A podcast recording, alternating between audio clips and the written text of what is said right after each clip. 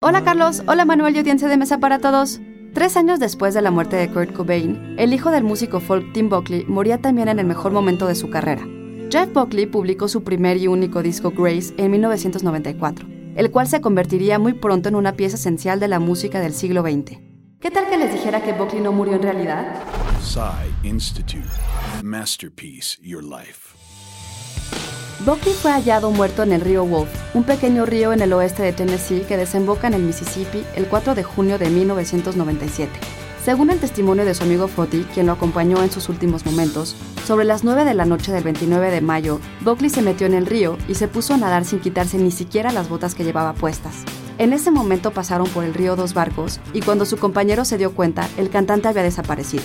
Se piensa que pudo tratarse de un mero accidente, pero la idea más extendida es que terminó con su vida de manera consciente, cantando Whole Lotta Love de Led Zeppelin mientras se iba sumergiendo en el agua. ¿Cuándo un artista ha muerto realmente? La muerte de Buckley habría de inspirar a artistas como PJ Harvey, Rufus Wainwright o Elizabeth Fraser. E incluso Tom York, el líder de Radiohead, ha reconocido la influencia del malogrado artista en su música. Texto por Ricardo Peláez. Yo soy Ana Goyenechea y nos escuchamos en la próxima cápsula SAE.